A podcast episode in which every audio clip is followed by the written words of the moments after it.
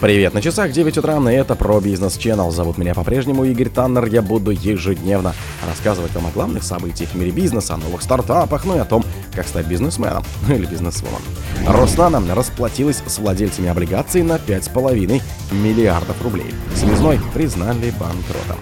Из-за санкций сроки поставки автозапчастей в России выросли до полутора лет. Российские импортеры наладили поставки виски Джонни Волкер и Джим Бим. Автодилеры зафиксировали избыток китайских машин на складах. «Газпром» сообщил о рекорде по суточным поставкам газа с 2012 года. Спонсор подкаста «Глаз Бога». «Глаз Бога» — это самый подробный и удобный бот пробива людей, их соцсетей и автомобилей в Телеграме. Роснана расплатилась с владельцами облигаций на 5,5 миллиардов рублей. Во вторник, 12 декабря, Роснана погасила облигации серии БО-002Р пятого выпуска на сумму 5,5 миллиардов рублей и последний купонный доход по ним на общую сумму в 185 миллионов рублей, следует из документов компании. Речь идет о выпуске облигаций, размещенном в 2020 году. Всего по нему было 6 купонов. В предыдущий раз Роснана выпустил купон по второму выпуску облигаций в ноябре на общую сумму 45,9 миллионов рублей. Два источника говорили, что средства на это Роснана предоставил Минфин. Представители Роснана не комментируют, где компания привлекала средства на текущее погашение. В понедельник, 11 декабря, состоялось заседание Совета директоров компании, на котором рассматривались вопросы о вкладе в имущество компании, не увеличивающем ее уставной капитал, а также о согласии на совершение крупной сделки, говорится в документах Роснана, но детали не приводятся. По словам источника, знакомого с ситуацией в компании, в этот раз средства для погашения по бондам также предоставил Минфин. Связной признали банкротом. Арбитражный суд Москвы признал банкротом сотового ритейлера «Связной», сообщили в пресс-службе суда.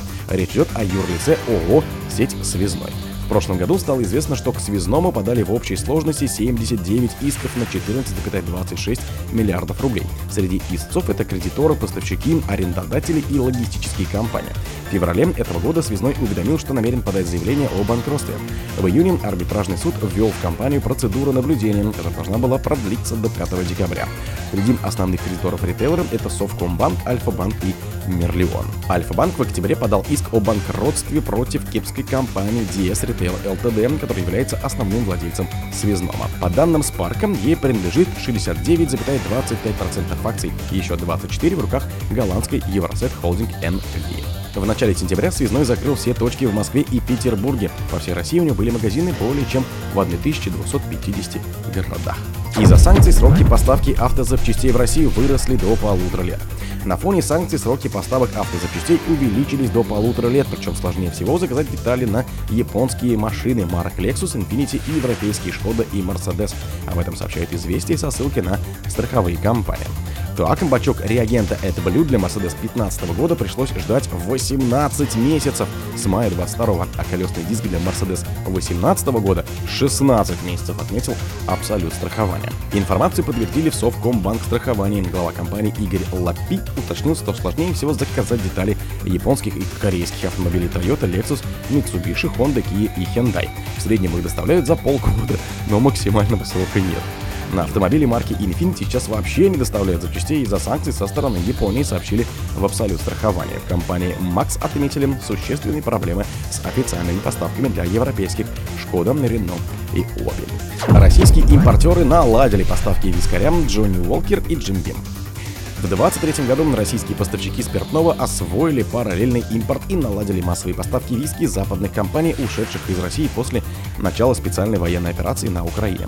Об этом свидетельствуют данные портала декларации соответствия.рус, на котором публикуются сведения о выданных декларациях по соответствии ввозимой в страну продукции требованиям профильных технических регламентов Евразийского экономического союза. Без этих документов легально поставлять товар в страну нельзя. Согласно размещенным на портале данным Росаккредитации и Росстандарта, которые изучил РБК, среди импортируемого в Россию виски лидирует продукция производства британской Диего и американской японский Бин Сандри. Так, за 11 месяцев этого года импортеры подали 350 деклараций на виски Диего против 21 за сопоставимый период прошлого года, 222 против 18 на аналогичную продукцию Бим Сандри и 183 против 29 на виски Пернот Рикардо. Автодилеры зафиксировали избыток китайских автомобилей на складах. О том, что у автодилеров и дистрибьюторов стали накапливаться китайские машины на складах в России, рассказал исполнительный директор автостата Сергей Удалов на конференции консалтинговой компании «Автобосс» в Москве, посвященному китайскому автопрому в России. По данным Росстата, по итогам 10 месяцев этого года продажи китайских марок в России составили 406,5 тысяч автомобилей, увеличившись почти в 5 раз к аналогичному периоду 22 Вместе с тем же в этот период было собрано на автозаводах Автотор Хавал 153 тысячи машин, рост в 3,8 раза год к году.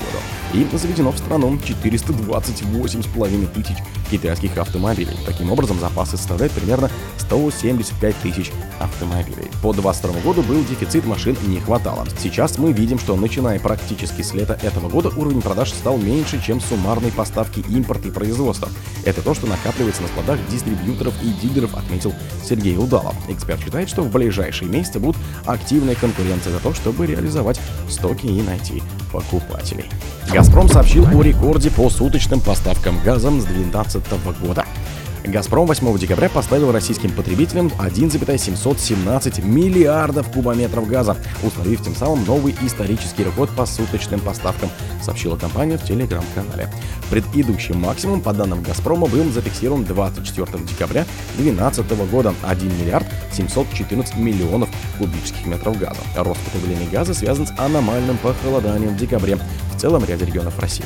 Средняя температура воздуха в зоне действия единой системы газоснабжения опускалась 8 декабря до минус 17 градусов Цельсия, объяснили в компании. При этом суточный отбор газа из подземных хранилищ в отдельные сутки превышал 600 миллионов кубов, отметили там. О других событиях, но в это же время не пропустите. У микрофона был Игорь. Пока.